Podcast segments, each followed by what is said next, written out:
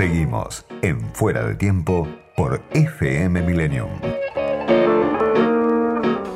Alberto Binder es presidente del INESIP, Instituto de Estudios Comparados en Ciencias Penales y Sociales. Es profesor de posgrado de Derecho Procesal Penal en la UBA. Es experto en seguridad y además, bueno, trabajó en la reforma judicial en varios países de América Latina, en varias provincias también de la Argentina, y está del otro lado de la línea. Alberto, soy Diego Genut, gracias por atenderme. Hola Diego, buenas tardes, ¿qué tal? Bien. Bueno, para consultarte, obviamente, por el hecho, creo yo, fundamental de la semana, la sublevación de la policía bonaerense, este reclamo por aumentos de sueldo, mejores condiciones de trabajo, pero que parece haber cruzado varios límites, ¿no? Sobre la residencia del gobernador, policías armados, patrulleros, sobre la residencia de Olivos también. ¿Qué expresa este reclamo, esta sublevación que para algunos es una extorsión, la resolución que el gobierno le termina dando con estos aumentos, con la decisión de, de crear un instituto de formación? ¿Cómo estás viendo lo que pasó esta semana? Bueno, eh, yo diría que, bueno, la palabra sublevación es un poco demasiado fuerte, más allá de que sin ninguna duda a ninguno de nosotros nos, nos gusta ver eh, policías, eh, sobre todo haciendo actos eh, políticos frente a, digamos, directamente al presidente de la nación, etcétera, etcétera. Es decir, pero, a ver, voy a tratar de, de, de, de que veamos los problemas de fondo que se están expresando Inclusive la, eh, toda esta situación desastrosa del país por la pandemia, por la situación económica, los pone eh, mucho más en evidencia, pero están eh, atrás. Las condiciones laborales de la policía en general, y ya hablo de condiciones laborales en términos muy amplios, son muy malas y muy poco atendidas desde hace mucho tiempo la posibilidad que tienen los policías de hacer un control, una, eh, una, lucha por su propio, eh, eh, digamos, por, por, el propio control de esas condiciones de trabajo, por las condiciones salariales, está muy afectada, porque se ha negado la posibilidad de sindicalización, no se discute claramente sobre esa sindicalización, con lo cual no era necesario esperar mucho tiempo para que ocurriera algo como esto. Pero expone varias cuestiones.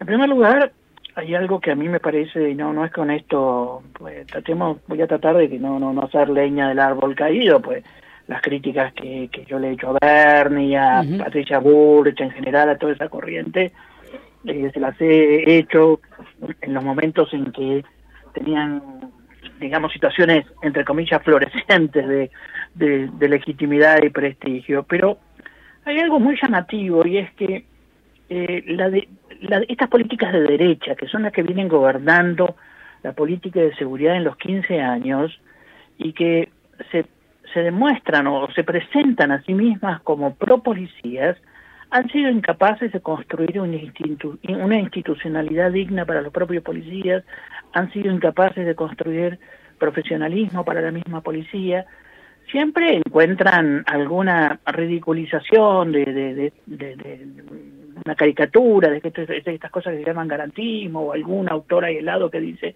cualquier cosa para justificarse. Pero fíjate que es llamativo porque son, yo te diría, por poner una fecha, porque hay bastante continuidad entre lo que son los ministros de seguridad de Scioli, eh, los ministros de seguridad de, de Vidal, Berni, son como 15 años y, todavía hoy estamos con una eh, policía en la provincia de Buenos Aires, yo creo que esto se repite en todas las provincias, con un déficit de institucionalidad y profesionalismo muy grande. Esto es eh, esto es lo más llamativo, es decir, no está muy lejos de las verdaderas políticas eh, cuando muchas veces nos dicen, ah, tolerancia cero, las políticas de tolerancia cero u otras políticas inclusive con sustento en posiciones conservadoras son infinitamente más serias de este de estas políticas superficiales, demagógicas, de show televisivo que ha desarrollado esta línea supuestamente manodurista en Argentina en 15 años. Esto es lo que se ha evidenciado. Vos, decís que esto demuestra que es todo trucho, digamos, el discurso de la mano dura, por decirlo de alguna manera. Es trucho, es trucho, y uno tiene experiencia. Yo he tenido no solo las viejas experiencias de cuando me tocó diseñar el plan de intervención de la bonaerense, sino mucho después cuando estábamos diseñando la policía local, ya esto estoy hablando hace cuatro o cinco años, la policía local de, de Mar del Plata y quisimos usar un instrumento que es típico de las políticas de tolerancia cero, que es lo que se llama constat, es decir, estar haciendo confrontaciones de, con, estadísticas del trabajo policial, era imposible, estábamos años luz de todas esas cosas. Entonces, eh, a mí me parece que ojalá esto sirva, porque yo creo que ya con, con Bernie se llegó a la, a la, a la versión circense de esta política trucha, digamos, por los videos, por esta idea de que vos andás en moto y con armas, ya ya se le fue la ya ya, se fue de todo eh, Carrilla, digo, era una versión más titanes en el ring que, ni siquiera... Me interesa mucho, Alberto, hablar sobre Bernie, más allá del personaje, que mañana puede ser historia o no, no lo sabemos, pero digo, es uno, vos muchas veces los definiste así, como uno de los, de los abanderados del autogobierno policial, ¿no? Fue puesto por Cristina ahí para resolver un problema, él mismo lo dice, bueno, Cristina es mi jefa, se enfrentó enseguida con los intendentes, con los movimientos sociales, apareció cuestionado por la desaparición y muerte de, de Astudillo Castro y ahora por este levantamiento, esta protesta que él, que se suponía que debía conducir a la fuerza, no previó. Pero hoy mismo hay defensores de Bernie que te dicen es irreemplazable. Esto es así, y si no es así, ¿qué características debería tener alguien que lo reemplace? ¿no? Porque estamos entrampados en ese, en ese debate, me parece. Totalmente. Lo, lo, que sucede, y es una de las críticas que siempre hemos hecho al modelo de la bonaerense, es que si vos pretendés tener 90.000 miembros, si es que existe 90.000, pues ahí hay, hay, un problema ahora que hablamos de eso, eh, 90.000 personas, 90.000 miembros con armas se manejan bajo un modelo militarizado. Hmm. Y el problema es que el modelo militarizado no es una improvisación. El modelo militarizado no es esto que hizo Bernie de dar grititos y salir y poner cara de eh, centinela de la patria. Es una cosa muy compleja de custodia de la gente, es totalmente contrario a los principios democráticos, pero tiene su lógica. Lo que carece de sentido y se ha evidenciado ahora es que este modelo verticalizado y, y, militarista, pero de cartón piedra, no dura dos minutos. Porque se ha hecho, se ha producido otro elemento que me parece que ya en las lo que fueron las rebeliones policiales del 2013, 2014, sí, fines de 2013, sí. Sí, que también se manejaron mal, porque hay una ruptura muy profunda de los liderazgos policiales internos. Han ingresado un montón de, de, de personas que, en primer lugar, les interesa hoy día un profesionalismo serio. Eh, eh, eso, eso. En segundo lugar, han entrado un montón de gente en los niveles más bajos, sobre todo en los últimos años, y la provincia de Buenos Aires es paradigmático, que simplemente están pensando en un laburo, hmm.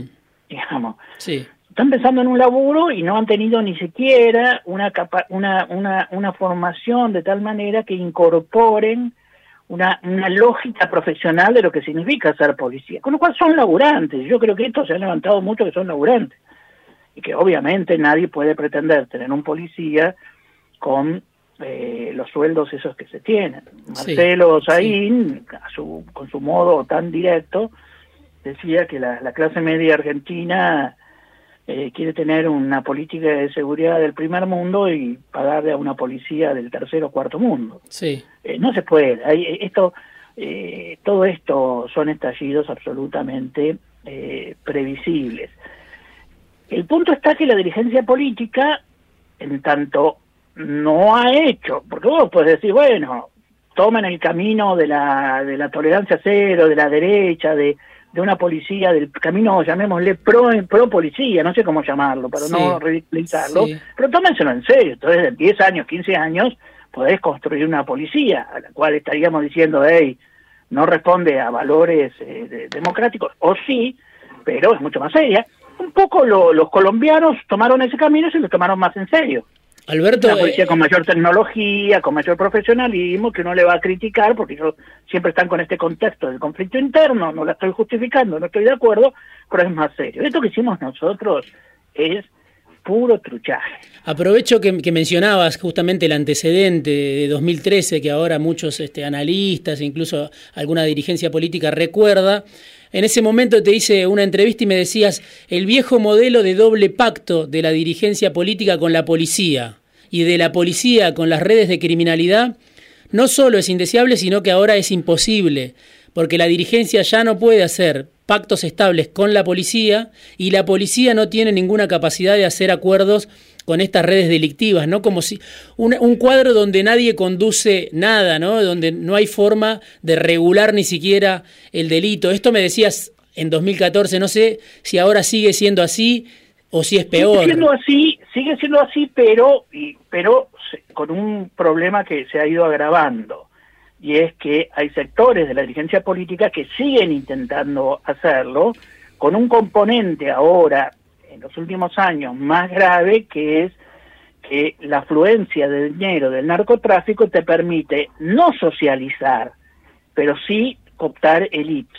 Y por eso también hay grandes problemas eh, en, en, ¿cómo se llama?, en, el relacionamiento del policía con la calle, porque es decir, vos podés ponerle los modelos viejos, eh, el, el, policía que administraba el delito, era un policía que se encontraba con situaciones criminales de menos peligrosidad. Hoy este juego con bandas vinculadas al narcotráfico, hmm. armadas, ya no es algo sencillo y muchos policías no quieren hacerlo y muchos policías no podrían estar en, en, en, en, capacidad de hacerlo, con lo cual empiezan a aparecer bandas policiales adentro que sí tienen esta capacidad con sectores, es decir, pero eso ya no responde a esta vieja lógica de, de los pactos globales, con lo cual se vuelve todo el sistema ingobernable.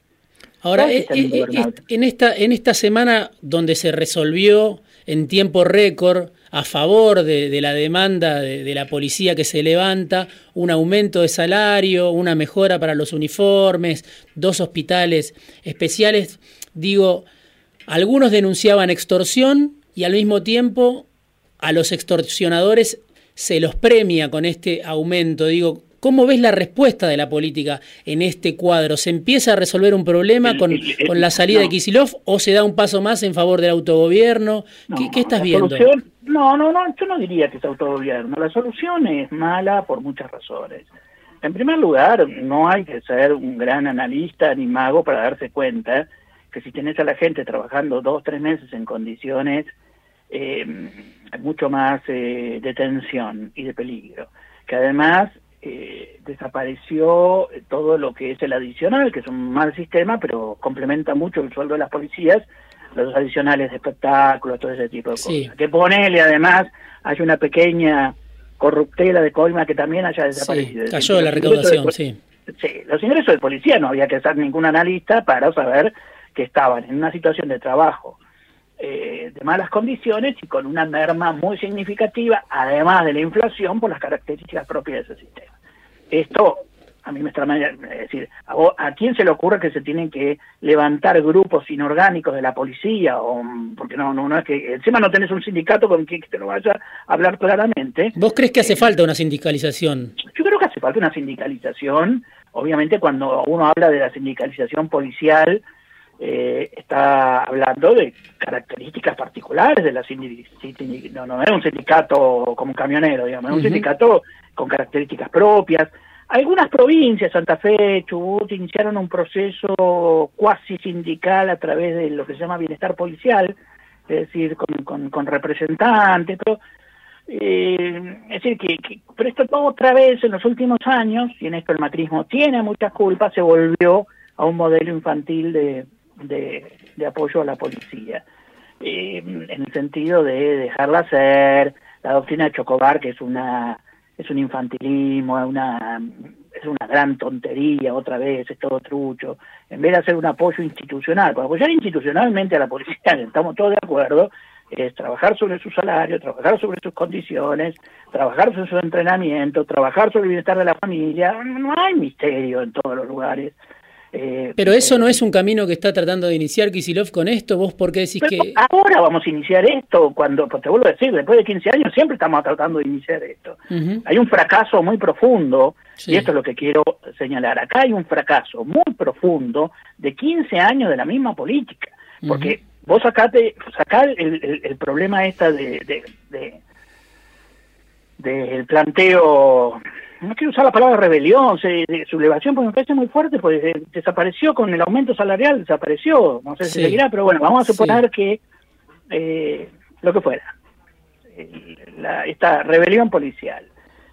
Eh, todo esto, que, que, no era absolutamente necesario, eh, vos fíjate que el plan de seguridad que se anunció eh, tres días antes de que todo esto ocurriera y nadie se lo esperaba. No contemplaba, no contemplaba los salarios. No contemplaba los salarios. Era el plan exactamente lo mismo de siempre. Patrulleros, eh, camaritas, cara de preocupación, y sumar más policías. Vos no podés pagarle más que un poquito a los policías y vas a sumar 10.000 más, que creo que lo ratificó hoy o no. Sí, el tema es que ahora ese es un golpe de la realidad, ¿no? El que recibe Kisilov, yo creo que también Fernández, y el tema es si aprovechan esto o siguen igual con parches y con una resolución parcial hasta que la inflación vuelva a devorarse los salarios de, la policía. Bueno, por eso te digo que es un poco lo que, mismo que pasa con la reforma judicial, que pasa con la reforma policial que hizo el anuncio del gobierno. Estamos todos un poco azorados porque es repetir ideas viejas, fracasadas, antiguas, que todo el mundo ya eh, le dice, hey, eh, digamos, hay muchas cosas más en, el menú de lo que se puede eh, realizar. Inyectar 10.000 policías, patrulleros en el Gran Buenos Aires, sin ton ni son carecía de sentido. Alberto, vos viste los 14 puntos de, de, los policías que hablaban de no solo del aumento y el uniforme, sino, bueno, obviamente pedían que no hubiera represalia, pero piden planes de vivienda digna, el derecho a la sindicalización. Lo que se llama y se conoce en, el mundo de, los estudios policiales como bienestar policial, que, que es obra social, familia, capacitación viendo dónde está funcionando, las, eh, las horas extras, el problema de la rotación, son, son un clásico, no hay nada nuevo en lo que están planteando los policías, son un clásico del bienestar policial que eh, no entrenamiento, que, los policías se estén comprando su uniforme, sus balas, poniendo plata para el para el eh, patrullero, son cosas que hace 20 años uno sabe que existen por eso digo, si queremos aprender algo de esto y, empezar a pensar el mundo post pandemia, te vuelvo a decir, no podemos seguir con todo este tipo de cosas. ¿Qué le recomendarías hoy a Kicillof, a Fernández? Decir, por ejemplo, confrontarlo con el caso de Zain en Santa Fe, que es como lo opuesto, que también él está tratando de reorganizar, cristalizando ideas que los socialistas tenían, pero que nunca se animaron a, concretarlas a fondo. Cristales, y obviamente también está recibiendo eh, dificultades de todo tipo. Pero, digamos, son, son como dos políticas que tenemos claramente en, vista. Y acá hay que tomar una decisión. Si yo en esto tengo postura tomada en el sentido de, de la descentralización del modelo, porque si no es inmanejable, es inmanejable. Te lo voy a decir, ¿cómo vamos a, se va a manejar estos 90.000? Dejar de incorporar gente por un tiempo hasta que se hagan verdaderos programas de entrenamiento, hay que revisar los programas, otra vez es lo mismo, la creación de un instituto, de una universidad, todo me parecen palabras gastadas que ya se hicieron, un, no sé, diez veces.